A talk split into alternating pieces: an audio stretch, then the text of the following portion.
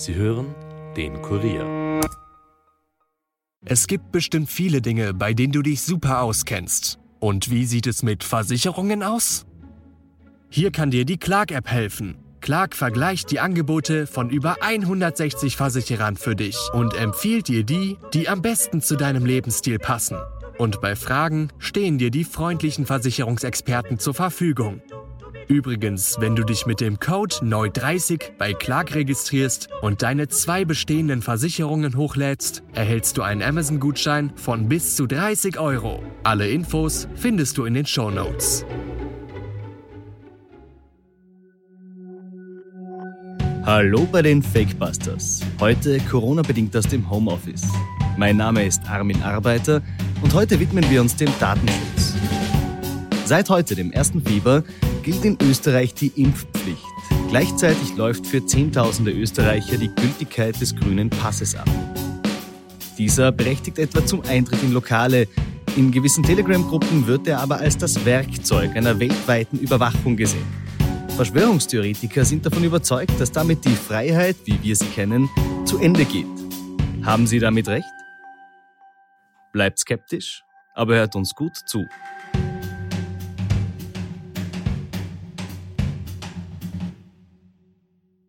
Auf den ersten Blick macht die Einführung von Impfpässen in unser tägliches Leben wie eine banale Veränderung erscheinen. Schließlich haben viele von uns uns bereits an das Scannen von QR-Codes als Bedingung für den Eintritt in Restaurants und Geschäfte gewöhnt. Aber lassen Sie sich nicht täuschen. Die weltweite Einführung von Impfpässen ist keine harmlose Maßnahme. Sie ist nicht weniger als eine grundlegende Umkehrung dessen, was in demokratischen Gesellschaften unter Freiheit verstanden wird und wird eine radikale Umstrukturierung unserer Gesellschaft ermöglichen. Heute sind wir grundsätzlich frei, alles zu tun, was wir wollen, es sei denn, unsere Handlungen sind gesetzlich verboten.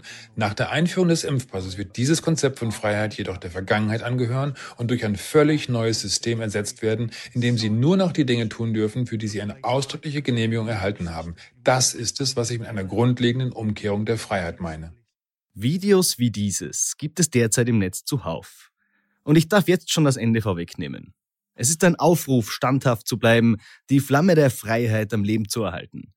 Zumeist folgt in den Telegram-Gruppen, in denen Videos wie dieses oft verbreitet werden, bald ein Video über Mikrorasiermesser, die mit der Corona-Impfung in den Körper gespritzt werden sollen, oder die angeblichen Beweise, dass Justin Trudeau der Sohn Fidel Castros sein soll.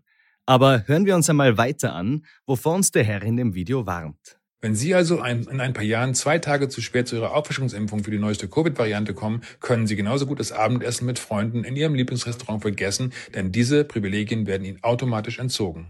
Und dabei wird es nicht bleiben. Impfpässe sind nur ein trojanisches Pferd. Hinter der scheinbar harmlosen, funktionalen Fassade verbirgt sich ein digitales Ausweissystem, das auf einer Softwareplattform aufbaut, die dafür ausgelegt ist, nach und nach ausgebaut zu werden. Heute bekommen Sie nur ein einfaches binäres grünes Häkchen oder rotes Kreuz, das Ihre Berechtigung zur Teilnahme oder Ihren Ausschluss aus der Gesellschaft anzeigt. Aber morgen werden sie für jeden Aspekt ihres Lebens bewertet, wobei Punkte für ein Verhalten vergeben werden, das als regierungsfreundlich oder wirtschaftsfreundlich gilt und Punkte für alles abgezogen werden, das von den geforderten Normen abweicht. Das hört sich extrem an, aber in China ist diese Bewertung der sozialen Kreditwürdigkeit bereits Realität. Dort können Menschen nicht einmal mehr in einen Zug steigen, wenn ihre Bewertung unter bestimmten Schwellenwert fällt. Täuschen Sie sich nicht, das wird kommen, und zwar bald, und zwar für die ganze Welt, und zwar versteckt im trojanischen Pferd namens Impfpass. Kompass. Tatsächlich versucht China seit Jahren ein landesweites soziales Bewertungssystem zu etablieren und kommt dem immer näher. Die Tagesschau hat im Juli vergangenen Jahres erklärt, wie es etwa in der Stadt Hangzhou angewendet wird. Wer gegen Gesetze und Vorschriften verstößt, zum Beispiel seine Steuern nicht pünktlich bezahlt oder Kredite nicht bedient, dem werden Punkte abgezogen. Seit Corona werden auch falsche Angaben in der Corona-App bestraft. Belohnt wird, wer sich ehrenamtlich engagiert, sich sportlich fit hält oder emissionsarme Verkehrsmittel nutzt. Auch Blutspenden bringt Punkte. Andere Städte belohnen auch Organspenden. Oder ganz alltägliche Dinge wie Bücher pünktlich in die Bibliothek zurückbringen. Doch was genau erhoben wird und wie genau Bewertungen berechnet werden, bleibt oft im Dunkeln. Dieses System soll flächendeckend etabliert werden. Noch ist es nicht ganz so weit. Aber tatsächlich zieht es mir Gänsehaut auf, wenn ich mir die Details anhöre. Laut dem Sprecher in dem Telegram-Video soll genau das für die ganze Welt geplant sein. Hierzu sei erwähnt, dass in Verschwörungstheoretikerkreisen der Glaube vorherrscht, dass eine geheime Elite in den USA und Europa schon lange mit China gemeinsame Sache mache und uns alle unter das Joch eines kommunistischen Systems bringen will. Es ist kein Geheimnis, dass die globalen Tech-Giganten jede unserer Online-Aktionen überwachen und aufzeichnen, wobei jeder gelikte Beitrag, jeder geteilte Artikel, jede angeklickte Anzeige und jedes angeschaute Video dazu verwendet wird, detaillierte Profile von uns zu erstellen. Diese mit Hilfe von Big Data erstellten psychografischen Profile werden nicht nur dazu verwendet, um uns festzustellen, welche Produkte wir kaufen möchten, sondern auch, was noch erschreckender ist, um uns auf unsere politischen Präferenzen, unsere Meinungen, Einstellungen und Überzeugungen und sogar auf unsere innersten Triebe und Ängste zu schließen. Man kann wirklich behaupten, dass Google, Facebook und Amazon mit Big Data, KI-Algorithmen und nahezu unbegrenzter Rechenleistung uns besser kennen als wir uns selbst. Mit der Einführung des Impfpasses soll die Einschränkung und Bestrafung bei Nichteinhalten Realität geworden sein. Es sei das letzte Puzzleteil im Plan der Überwachung, schließt der Mann, ehe er zum Kampf um die Freiheit aufruft. Starker Tobak, muss ich sagen. Aber ist dem tatsächlich so? Geben wir mit dem grünen Pass unsere Freiheit auf? Geben wir durch Social Media grundsätzlich zu viel unserer Daten preis und laufen wir Gefahr, uns freiwillig überwachen zu lassen? Das frage ich jetzt Thomas Lohninger, Experte mit Fokus auf Themen wie Netzneutralität, Datenschutz und Massenüberwachung und Geschäftsführer der Datenschutz-NGO Epicenter Works. Guten Tag, Herr Lohninger. Guten Tag. Ist der grüne Pass tatsächlich das Tor zur totalen Überwachung und Kontrolle der Bevölkerung? Ja, also ich meine, das ist, es ist wichtig, dass wir uns diese Frage stellen. Und normalerweise bin ich als Datenschützer der Erste, der genau in diese Richtung schaut. Unser Verein hieß ja mal Arbeitskreis Vorratsdaten. Also wir kommen aus der Anti-Überwachungsbewegung. Wir haben selbst jahrelang kampanisiert gegen das Überwachungsgesetz zur Vorratsdatenspeicherung und dieses dann auch erfolgreich 2014 vom Höchstgericht zu Fall gebracht. Also mir ist dieses Thema sehr vertraut und deswegen haben wir auch gleich am Anfang der Pandemie da einen Auftrag für uns drin gesehen, jetzt sehr genau hinzuschauen. Wie funktioniert so eine Stop-Corona-App? Und äh, wie funktionieren zum Beispiel auch diese ganzen neuen Datenbanken, die man staatlicher Seite eingerichtet hat in der Pandemie?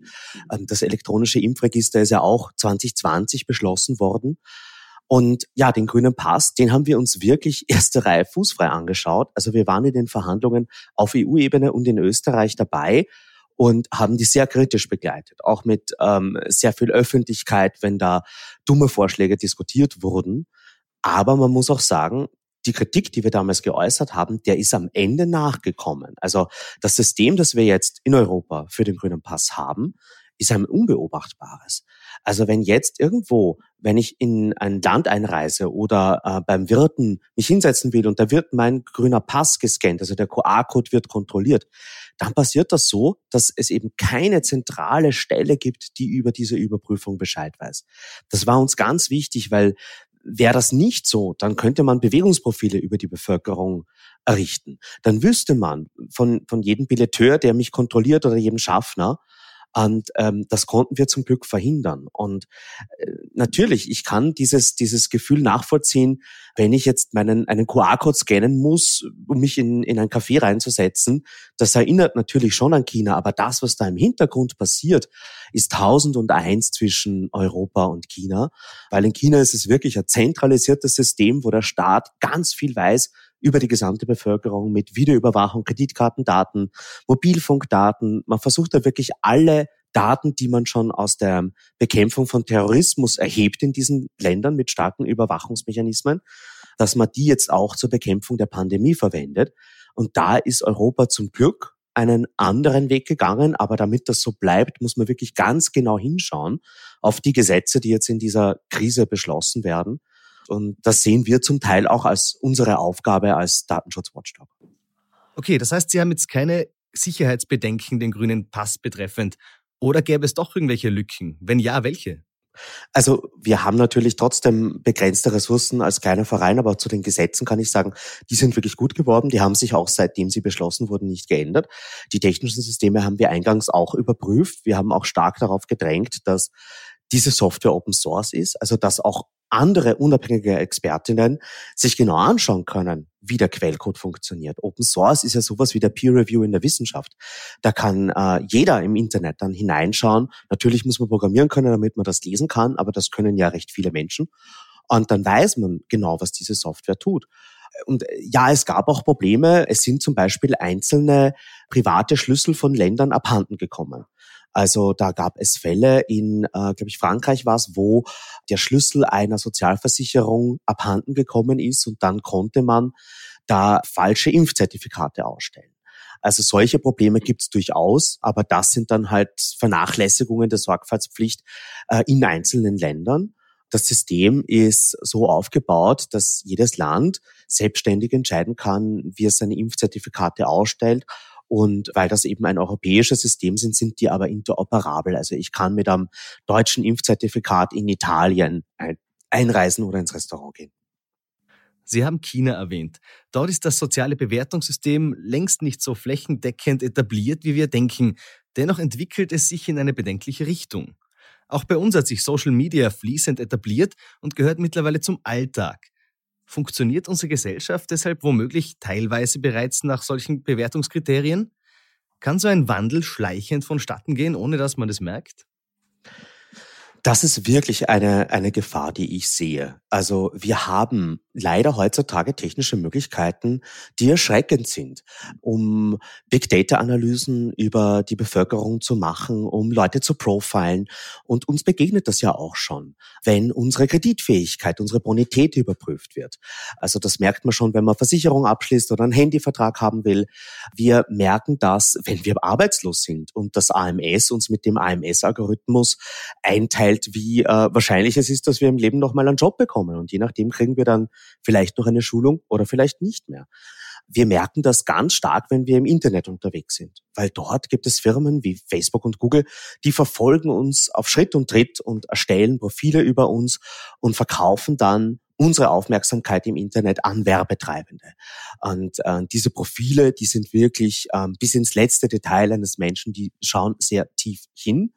Und das Problem ist immer, diese Aussagen, dieses Profiling hat eine Wirkung auf mein Leben, ganz unabhängig davon, ob es stimmt. Also der Algorithmus kann auch einen Fehler machen und kann mich in eine falsche Schublade stecken. Dann kriege ich zum Beispiel falsche Empfehlungen angezeigt. Kann auch ein Problem sein. Und weil dieses Profiling eben etwas ist, das wirklich eine Auswirkung auf Menschen hat, gibt es auch Gesetze, die versuchen, dem Herr zu werden. Also in der Datenschutzgrundverordnung haben wir es geschafft, dass das Profiling explizit zustimmungspflichtig ist, dass man das nur machen darf, wenn die Person wirklich nochmal eingewilligt hat. Und äh, das ist einfach nochmal mehr Rechte, die dem Individuum da gegeben werden. Und auch bei dem AI Act, das ist ein Gesetz, das jetzt gerade auf EU-Ebene verhandelt wird, gibt es auch nochmal spezielle Regeln für das Profiling und für algorithmische Bewertungssysteme. Also dieses Problem, das gibt es. Und dem muss man einfach regulatorisch Herr werden. Weil am Ende des Tages ist es ja nicht so, dass die Technik das äh, magisch von selber tut, sondern da gibt es Firmen, die verdienen auch Geld damit, dass sie solche Systeme bauen. Es gibt auch staatliche Einrichtungen, die ein Interesse haben, solche Systeme einzusetzen, ganz unabhängig davon, ob die Fehler machen oder nicht. Ja. Das sehen wir im Bereich Predictive Policing, das sehen wir leider ganz stark im Bereich Migration und Flucht, wo äh, auch zusehends äh, solche algorithmenbasierten Systeme eingesetzt werden an den Grenzen und äh, in den Flüchtlingscamps. Also diese Technik, die gibt es und man muss da als liberale Demokratie ganz genau hinschauen, weil natürlich werden solche Dinge am Anfang immer zuerst bei den Schwächsten in der Gesellschaft ausprobiert, also bei den Geflüchteten oder den Arbeitslosen. Aber am Ende betrifft es uns alle und wir müssen einfach darauf schauen, dass die Technik, die wir heute bauen, auch wirklich mit unseren Grundrechten d'accord geht. Und in China ist das natürlich nicht der Fall. Da ist keine, da gibt's keine Grundrechte, da gibt's keine Demokratie. Ja. Äh, leider sind die aber nicht allein. Also es haben zum Beispiel auch Russland, Südkorea oder Israel in der Pandemie ganz einfach bestehende Antiterrormaßnahmen und Gesetze und auch Institutionen wie Geheimdienste zum Einsatz gebracht, um die Pandemie zu bekämpfen. Und natürlich ist das effektiv, weil wenn ich die Menschen voll überwache, überwache ich auch das Virus und wie es sich ausbreitet. Aber ich glaube, dass wir da als Europa eine bessere Antwort brauchen, die eben mit Bedacht auf die Grundrechte zeigt, es geht auch anders. Das sind wir einfach auch der Geschichte verpflichtet. Und da sind wir auch definitiv auf einem besseren Weg als andere Staaten. Aber wie sehen Sie den Trend in unserer Gesellschaft grundsätzlich? Gehen wir zu sorglos mit unseren Daten um? Ich glaube, es ist halt heutzutage so einfach wie noch nie, Dinge über sich preiszugeben. Also man kann mir nicht erklären, dass die Leute, die sich bei Facebook anmelden, jetzt wirklich wissen, was mit ihren Daten passiert. Das wissen die Experten nach ganz viel Recherche in einzelnen Fällen erst. Diese ganzen Cookie-Banner, die mich immer zu einer Zustimmung nötigen, äh, das ist auch keine wirklich frei informierte Zustimmung. Also ganz oft tut man nur so, als hätten wir eine Wahl. Ich glaube schon, dass den Menschen ihre Privatsphäre sehr viel wert ist, weil wir tragen alle Kleidung, wir verwenden alle Passwörter, wir versuchen in unserem Umfeld auch darauf zu schauen, wer was über mich weiß und geben unserer unserem Partner vielleicht andere Informationen als unseren Freunden oder unserer Mutter oder da haben wir alle unterschiedliche Aspekte unseres Charakters und ich glaube, es ist aus gutem Grund eine Frage der Würde, dass man keine Kamera im Klo installiert, dass man diese Intims- und Privatsphäre von Menschen respektiert. Und im Analogen haben wir die kulturellen Normen dazu. Da wissen wir, wann etwas eine Grenzüberschreitung ist. Im digitalen Bereich haben wir halt leider nicht so ganz diese selbe Selbstverständlichkeit, mit der uns diese Grenzen bekannt sind, weil die müssen wir erst neu ausverhandeln. Aber die gibt es und ich bin der Meinung, dass dieser Kulturwandel, der auch immer besser wird, weil ich sehe auch gerade bei den Jugendlichen, dass die zum Beispiel eben nicht mehr bei Facebook sind, sondern vielleicht andere Kommunikationskanäle und soziale Netzwerke verwenden, wo die Dinge, die sie posten, auch äh, nicht für immer gespeichert werden, sondern einfach wieder schneller gelöscht werden. Also da gibt's auch einen Trend zu mehr Datenschutz und Datenminimierung. Und am Ende des Tages äh, braucht es natürlich auch eine informierte Community, von Menschen, die da genau hinschauen auf die Gesetze und die technischen Systeme, weil es ist schon so, in unserer Generation wird diese Entscheidung getroffen. Also ich glaube, in 30 Jahren ist der Drops gelutscht, dann wissen wir, ob Privatsphäre noch einen Stellenwert hat in unserer Gesellschaft oder nicht. Also diese grundlegenden Entscheidungen, die werden schon jetzt getroffen. Und deswegen ist es auch so wichtig, dass wir die Pandemie jetzt nicht verschlafen, sondern dass wir genau hinschauen, welche Systeme werden jetzt gebaut und überall da, wo man im Moment in unsere Grundrechte eingreift, da müssen diese Eingriffe im Nachhinein wieder restlos zurückgenommen werden. Jedes Gesetz zur Bekämpfung der Pandemie braucht ein Ablaufdatum, eine Sunset Clause. Und man muss genau schauen auf die Verhältnismäßigkeit, damit wir, wenn das Ganze endlich mal vorbei ist, nicht weniger Grundrechte haben als vorher. Gut, kommen wir zurück zum grünen Pass. Nach wie vor darf man als ungeimpfte Person an einigen Aktivitäten des öffentlichen Lebens nicht teilnehmen. Das hat seine politischen, gesellschaftlichen und rechtlichen Gründe. Sehen Sie das Risiko, dass diese Praxis auch in anderen Belangen Schule machen könnte? Also dass beispielsweise Menschen, die ihre Steuer nicht zahlen, ebenso ausgeschlossen werden und das gesellschaftlich akzeptiert werden könnte? Ich glaube, da ist schon wirklich eine, eine gewisse reale Gefahr. Weil die Impfpflicht, wie sie in Österreich jetzt vorgesehen ist, vor allem mit der Phase 3, das ist ja wirklich eine Rasterfahndung in staatlichen Datenbanken wo man aufgrund von Einträgen im Impfregister und im epidemiologischen Meldesystem automatisiert eine Verwaltungsstrafe ausstellt. Das heißt, da ist es schon so, dass man eine neue Qualität hat. Und es ist zu befürchten, dass dieses Instrument Rechtsdurchsetzung über Maschinen, automatisierte Rechtsdurchsetzung, dass das vielleicht an anderer Stelle auch nochmal eingesetzt wird. Weil es ist natürlich wunderbar effizient für den Staat, wenn man nur noch auf einen Knopf drücken muss und keine Beamten mehr anstellen muss. Aber es gibt halt ganz viele Probleme damit. Das, was in diesen Datenbanken drinnen steht, muss nicht immer stimmen. Es gibt die Gefahr von Missbrauch. Wir haben selber mit dem Standard im Dezember einen Fall aufgedeckt, wo das epidemiologische Meldesystem, also das, wo alle Covid-Erkrankungen drinnen stehen, sperrangelweit offen stand und da wirklich Leute Zugriff hatten, die niemals hätten Zugriff haben sollen. Also ich befürchte, dass die Gefahren von so etwas noch lange nicht wirklich verstanden sind und äh, der Staat trotzdem in die Versuchung kommen wird, solche Dinge auszuweiten. Und da muss man sicherlich sehr wachsam sein aus gutem Grund war die Rasterfahndung äh, schon vor vielen Jahrzehnten so ein großer Aufreger. Und äh, am Ende geht es beim Rechtsstaat auch immer darum, äh, dass man genau schaut, wo ist jetzt die einzelne Schuld bei einer Person. Und ein Computerprogramm, das einfach nur die Daten hat, die es hat und das einfach nach einem ganz fixen Schema operiert, das kann einfach viele Dinge nicht erkennen, die in einem normalen Gerichtsverfahren aber dann offensichtlich werden.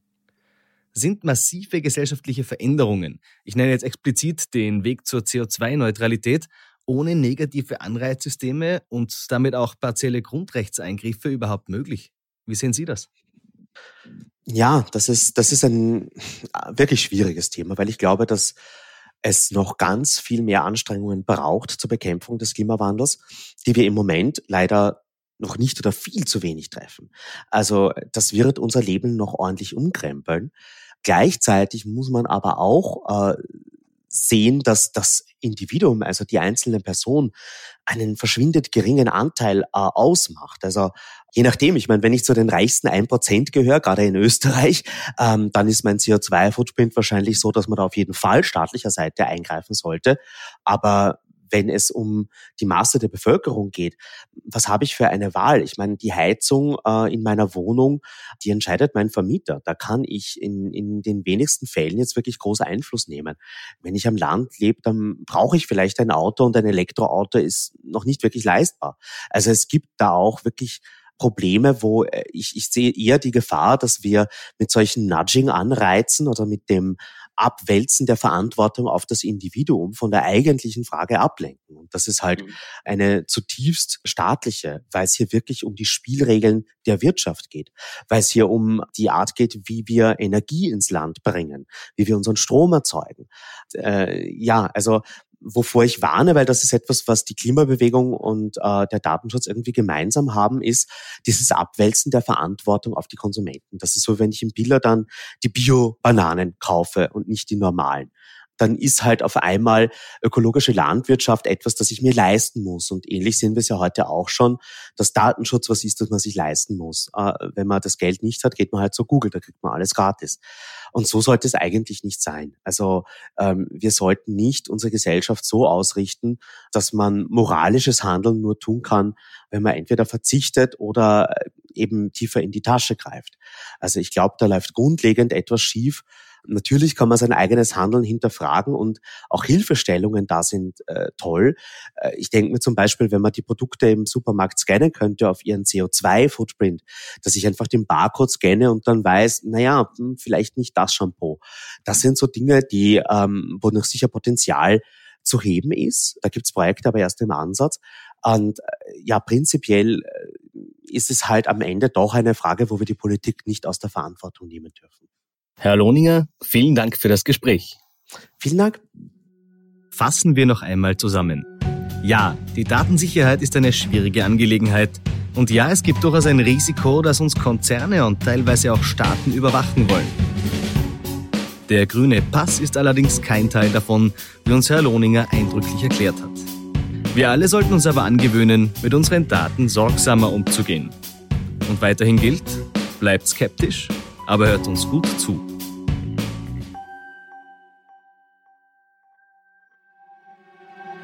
Das war's für heute von den Fakebusters. Mehr Informationen zu diesem Podcast findet ihr unter www.kurier.at slash fakebusters. Wenn euch der Podcast gefällt, abonniert uns und hinterlasst uns doch eine Bewertung in eurer Podcast-App und erzählt euren Freunden davon.